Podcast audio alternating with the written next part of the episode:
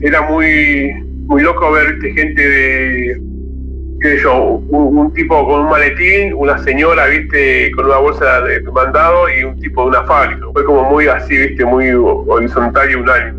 Hasta esa hora la gente, viste, no, no sé, había mucha violencia de parte de la policía, eh, pero también había mucha, como, ¿cómo te puedo decir? Como una cosa de inconsciencia colectiva, viste, de, dignidad, viste, como defenderse, como de, como de no anteponer lo personal Los días 19 y 20 de diciembre de 2001, una multitud tomó las calles de Buenos Aires y de todo el país, teniendo su epicentro en la movilización a Plaza de Mayo para pedir la renuncia del entonces presidente Fernando de la Rúa.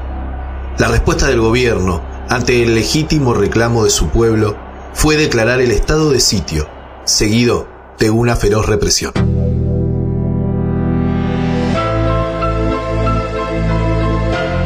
Retrospectivas.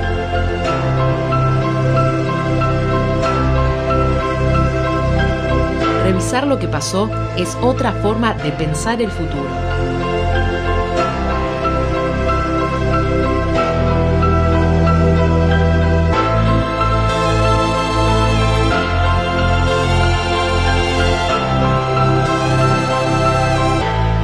...2001... La rebelión... ...20 años... El gobierno de la Alianza, encabezado por Fernando de la Rúa, profundizó una crisis social y económica que se venía gestando durante el gobierno anterior. En 1999, Carlos Saúl Menem concluía su segundo mandato y, por ende, debía dejar la presidencia de la nación. En los últimos años de su gobierno, el 36% de la población argentina estaba en la pobreza y el 8.6% en la más absoluta indigencia. El desempleo alcanzaba los dos dígitos y el único trabajo que se podía conseguir era no registrado.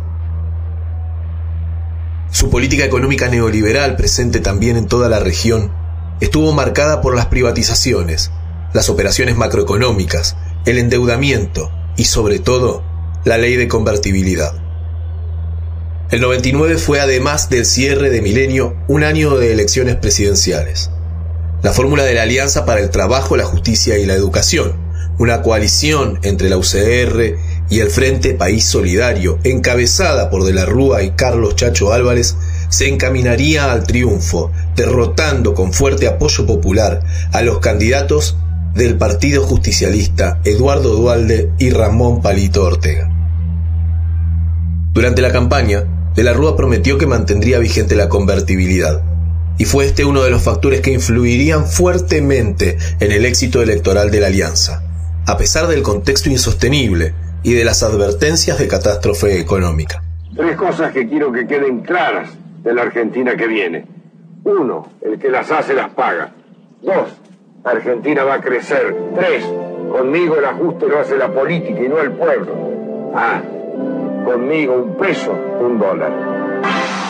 Queda claro que aquí no hay devaluación, que se mantiene la convertibilidad y la paridad peso-dólar, que se ha derrotado a la especulación. El 29 de octubre de 1999, Argentina votaba. Y la Alianza, con el 48.37% de los votos, por encima del 38.27 del PJ, obtendría la victoria de la Rúa y Álvarez se quedarían así con el destino del país por los próximos cuatro años, que no llegarían a cumplir, y con la esperanza de la gran mayoría de los argentinos, lo que tampoco terminaría bien. Yo, Fernando de la Rúa, juro por Dios nuestro Señor y estos santos evangelios, desempeñar con lealtad y patriotismo el cargo de presidente de la nación y observar y hacer observar fielmente la constitución de la nación argentina. Y así no lo hiciere, Dios y la nación me lo demandan. El doctor Carlos Saúl Menem le coloca la banda al señor presidente de la nación, doctor don Fernando de la Rúa. La alianza heredó un país sumido en la pobreza, el desempleo, el endeudamiento y la inflación y logró empeorar por contexto pero también por errores propios rápidamente esta situación.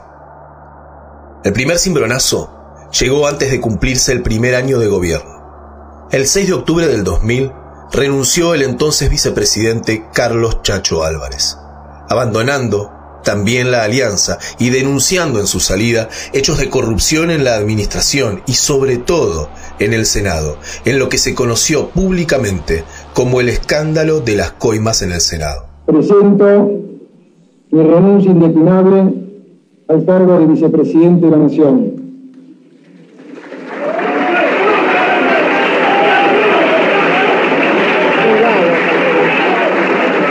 Lo hago, hago para poder decir con libertad lo que siento, lo que pienso. Y al mismo tiempo, para no perjudicar al presidente ni alterar la vida institucional. Voy a seguir defendiendo el proyecto de la alianza de nuestro gobierno. Para principios de 2001, la situación financiera del país era crítica. La alianza se vio obligada a realizar dos enormes operaciones de endeudamiento y refinanciación con el Fondo Monetario, iniciando entre diciembre de 2000 y enero del 2001 las operaciones conocidas como el blindaje y el megacanje. Queridos argentinos, los esfuerzos de este año dieron sus frutos. He anunciado un blindaje internacional que nos saca del riesgo y crea una plataforma extraordinaria para el crecimiento. Llega después de un año difícil, difícil para ustedes que están soportando una crisis prolongada que lleva casi cuatro años castigándonos. Pero en definitiva, terminamos este año con un gran éxito, el blindaje 2001. Esto es lo que estábamos haciendo mientras algunos decían que no hacíamos nada. Arriesgué mi capital político para tomar las medidas más duras en el primer año. ¿Qué importa si a cambio he logrado protección y fuerza para la Argentina? La inestabilidad económica se vio reflejada en los sucesivos cambios de ministros de Economía. Primero, José Luis Machinea desde 1999 hasta marzo de 2001. Luego, un periodo muy corto de Ricardo López Murphy entre marzo y abril de 2001. Y finalmente, Domingo Cavallo, autor de la ley de convertibilidad, presentado como El Salvador, el hombre que había sacado a la Argentina de la hiperinflación. En una de sus primeras medidas, el 31 de julio, sanciona la ley de déficit cero, que recorta el 7% del presupuesto total del gobierno.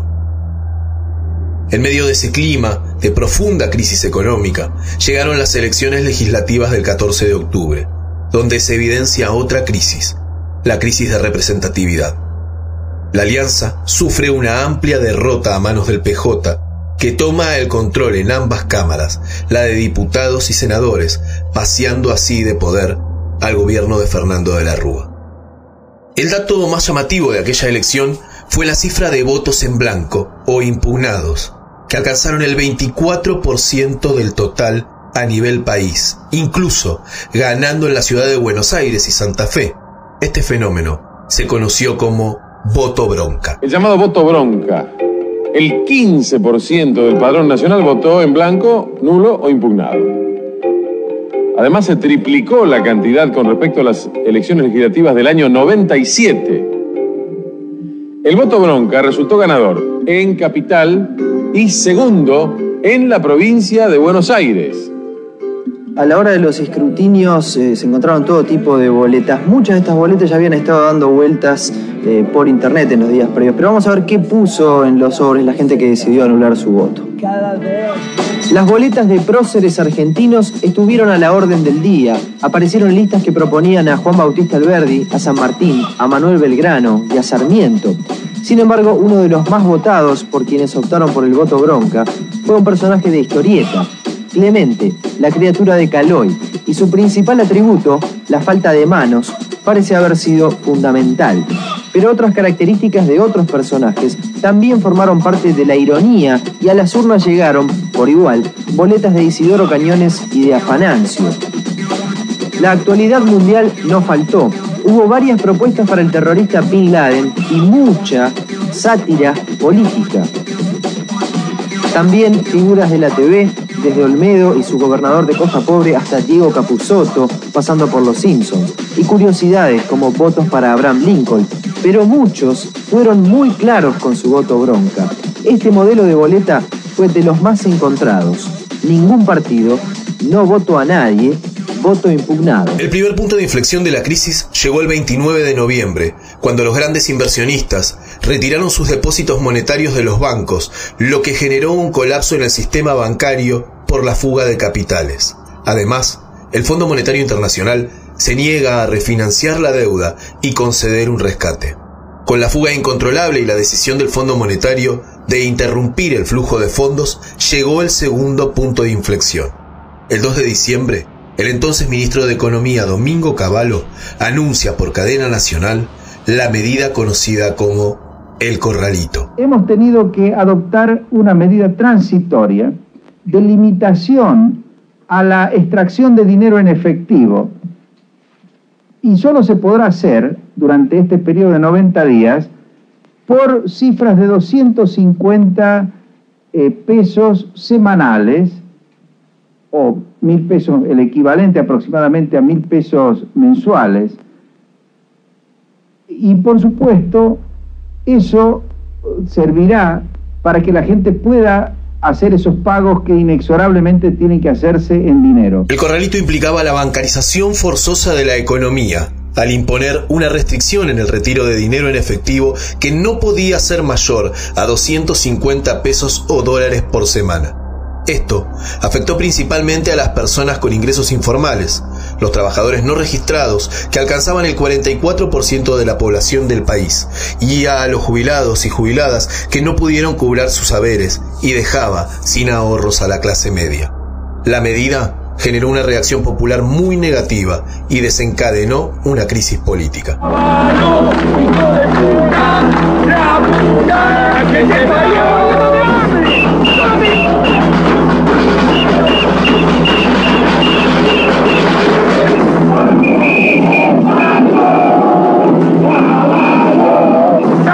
Y es poco, caballo, es poco. ¡Vende patria! ¡Vende patria! Esto me hace llorar, me hace partir el alma. Yo soy abuela y no quiero dejar esto ni a mis hijos ni a mis nietos. Por eso estoy aquí en la calle. Somos abuelos y nos tienen acá en el medio de la calle. En el medio de la calle, a pleno sol. ¿Qué les dijeron? Que no nos dejan pasar, no nos quieren pagar. Y salió anunciado por todos los canales que hoy teníamos que cobrar. ¿Cómo es que no nos pagan? ¿De qué hora está cerrado y no les permiten entrar? Nos cierra la puerta, el gerente dijo que no nos pagaba. En diciembre comenzaron a sucederse las protestas. El 13 de diciembre, la CGT oficial, la CGT disidente y la CTA llamaron a huelga general, la séptima, contra el gobierno de la Rúa. Tuvo un altísimo acatamiento, incluso en sectores que habitualmente no se sumaban, como la clase media, el comercio y los no sindicalizados. A su vez, comenzaron a producirse estallidos entre las clases populares en diferentes zonas del país. Los pequeños y medianos comerciantes, en su mayoría, sufrieron saqueos por parte de sectores de la población desocupados o en la indigencia. Bueno, vemos como todos los vecinos están ingresando ahora al interior del supermercado. Es impresionante esto. La bataola que se está dando. Está, está. Cuidado. Bueno, es impresionante la cantidad de gente que se ha metido al interior del supermercado y que está saqueando en estos momentos.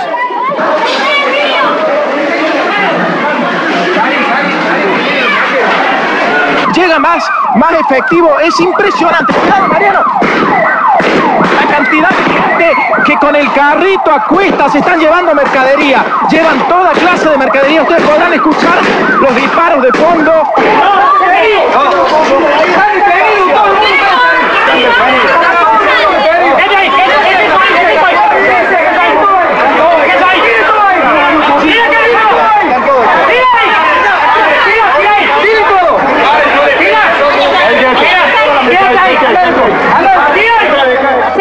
Que se lleva? Carne y mercadería, porque no tengo para comer. Soy enfermo. Tengo ya chive, no puedo laburar, tengo esta porquería. ¿Tiene hijos? Tengo cuatro hijos. Me quedé sin trabajo, tengo cinco chicos. Durante estos días de saqueos, robos de camiones en las rutas y cortes de calle, fueron asesinadas siete personas a manos de la fuerza de seguridad y de los propios comerciantes. Este clima de tensión repercutía en el día a día de los argentinos que comenzaron a salir del adormecimiento y tomaron las calles para decir basta. Quien habla es Martín Gali. La policía intentó asesinarlo durante la represión en Plaza de Mayo. Por un lado trabajaba, trabajaba en moto para una empresa era terciarizada de Edenor, que era muy común el laburo terciarizado. Bueno, de ese momento se quedó como algo ya común, digamos. Y después eh, estudiaba en Joaquín González, estaba estudiando la carrera de castellano y estaba con esas dos cuestiones, digamos, estudiaba y laburaba, las dos cosas. En el instituto ese año era un año como súper movido porque eh, había una cuestión, un problema con el edificio y que estaba muy derruido y no había presupuesto. Entonces había como mucha movida, viste, como de protesta, eh, para intentar conseguir un edificio, que lo arreglaran. Estaba como muy, movilizada la cuestión, ¿viste? había recortes presupuestarios por todos lados. Y bueno, el trabajo ni que hablar se cobraba muy poco, ¿viste? Yo trabajaba con moto, ponía la moto, me la tenía que arreglar yo. Era como, eh, como todo súper difícil, o sea. Eh, y la gente estaba un poco acostumbrada a eso, me da la impresión, ¿viste? Como que después de los, de los 90 con el menemismo y demás, la gente estaba muy aplacada. Era como una cuestión, ¿viste? Que había mucha, eh, mucha desconfianza. Después eh, después hubo un tiempo que eso como que me armó, ¿viste? un tiempo que, que, ya eh, que era lo contrario, que era piquetero cacerola, la noche es una sola, que fue muy efímero igual, fue súper efímero, fueron unos meses. Pero en ese momento todo lo que tenía que ver con la política o con lo público, ¿viste? Era como que estaba mal mirado, o sea, en los 90 había sido todo lo contrario. Lamentablemente fue con el, con, la, con el corralito, o sea, pero eh, como que eso fue lo que terminó de detonar, me parece, ¿viste? Que también es un delirio, ¿no? Como que los bancos se lleven la plata de la gente, es como que es increíble, en cualquier lado. Y creo que eso fue lo que terminó de, detonar, me parece, o sea, como que ya era mucho, ¿viste? Eh, también hacía mucho que se venía gestando y eso ayudó, sin duda. Ella es María Arena, viuda de Gastón Riva, una de las víctimas de la represión en Plaza de Mayo. Yo en ese momento no trabajaba porque tenía mis dos hijos más chicos eran muy chiquitos, tenían dos, dos y tres años. Entonces eh, habíamos decidido que, bueno, que por lo menos hasta que crecieran un poco eh, yo no trabajara porque era cambiar la plata. Realmente no, no tenía mucho sentido. Mi trabajo anterior era, yo vivía en Flores, vivíamos en Flores en ese momento y mi trabajo anterior era en, en Núñez, entonces era, bueno, un sacrificio enorme. Entonces yo estaba en mi casa, yo no trabajaba, pero bueno, obviamente no estaba alejada de la realidad. La verdad es que nosotros problemas económicos no teníamos serios. No teníamos ahorros, no teníamos ningún bien que perder, alquilábamos, eh, es decir, no, no teníamos, no nos agarró el corralito, no, no era por ese lado. Sí era por el lado de, bueno, el malestar social era otra cosa, ¿no? El malestar era chicos muriéndose de hambre, de verdad, gente sin trabajo. Gastón por suerte tenía dos trabajos, trabajaba a la mañana en una mensajería y a la noche en una pizzería, entregaba, eh, repartía pizzas pero la realidad es que, bueno, en algún momento lo tocó el tema este del corralito porque el dueño de la mensajería no, no podía retirar dinero para, para pagarles los sueldos, estaban en negro, obviamente. Eso era más o menos lo que, lo que se vivía y una situación social de muchos años, de muchos años de, de desigualdades fuertes, de angustias muy pronunciadas, pero sí, sí, lo que se vivía era realmente muy, muy difícil y en una decadencia muy rápida. lo cierto es que el gobierno de la Rúa se vino abajo muy, muy rápidamente sin capacidad de reacción y cuando reaccionó fue de la peor manera. La posición de De la Rúa se volvió cada vez más inestable. Un intento de mediación entre el gobierno y la oposición por parte de la Iglesia fracasó. Ante el panorama de inestabilidad y la violencia, luego de varios días de protestas, De la Rúa decidió declarar el estado de sitio en cadena nacional el 19 de diciembre a las 19 horas 5 minutos. Habla al país el presidente de los argentinos, doctor Fernando de la Rúa. Compatriotas, culmina un día difícil. Han ocurrido en el país hechos de violencia que ponen en peligro personas y bienes y crean un cuadro de conmoción interior. Quiero informarles que ante eso he decretado el estado de sitio en todo el territorio nacional e informado al honorable Congreso. Nuestro país vive horas difíciles que muestran la culminación de un largo proceso de deterioro. En un contexto económico y social donde muchos argentinos sufren serios problemas, grupos enemigos del orden y de la República aprovechan para intentar sembrar discordia y violencia. Agradecemos a Martín Gali y a María Arena por brindarnos sus testimonios.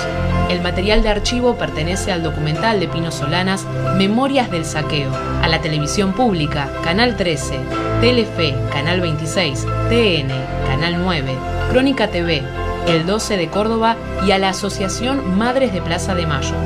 Retrospectivas es un podcast original de Colmena. Este episodio está narrado por Martín Valle. La producción es de Lucas de Rossi. En edición, Dayana Acevedo. Locución, Rocío Méndez. Y la portada del episodio la dibujó Cami Camila. Pueden escuchar todos nuestros podcasts y contenidos en Spotify o en www.radiocolmena.com.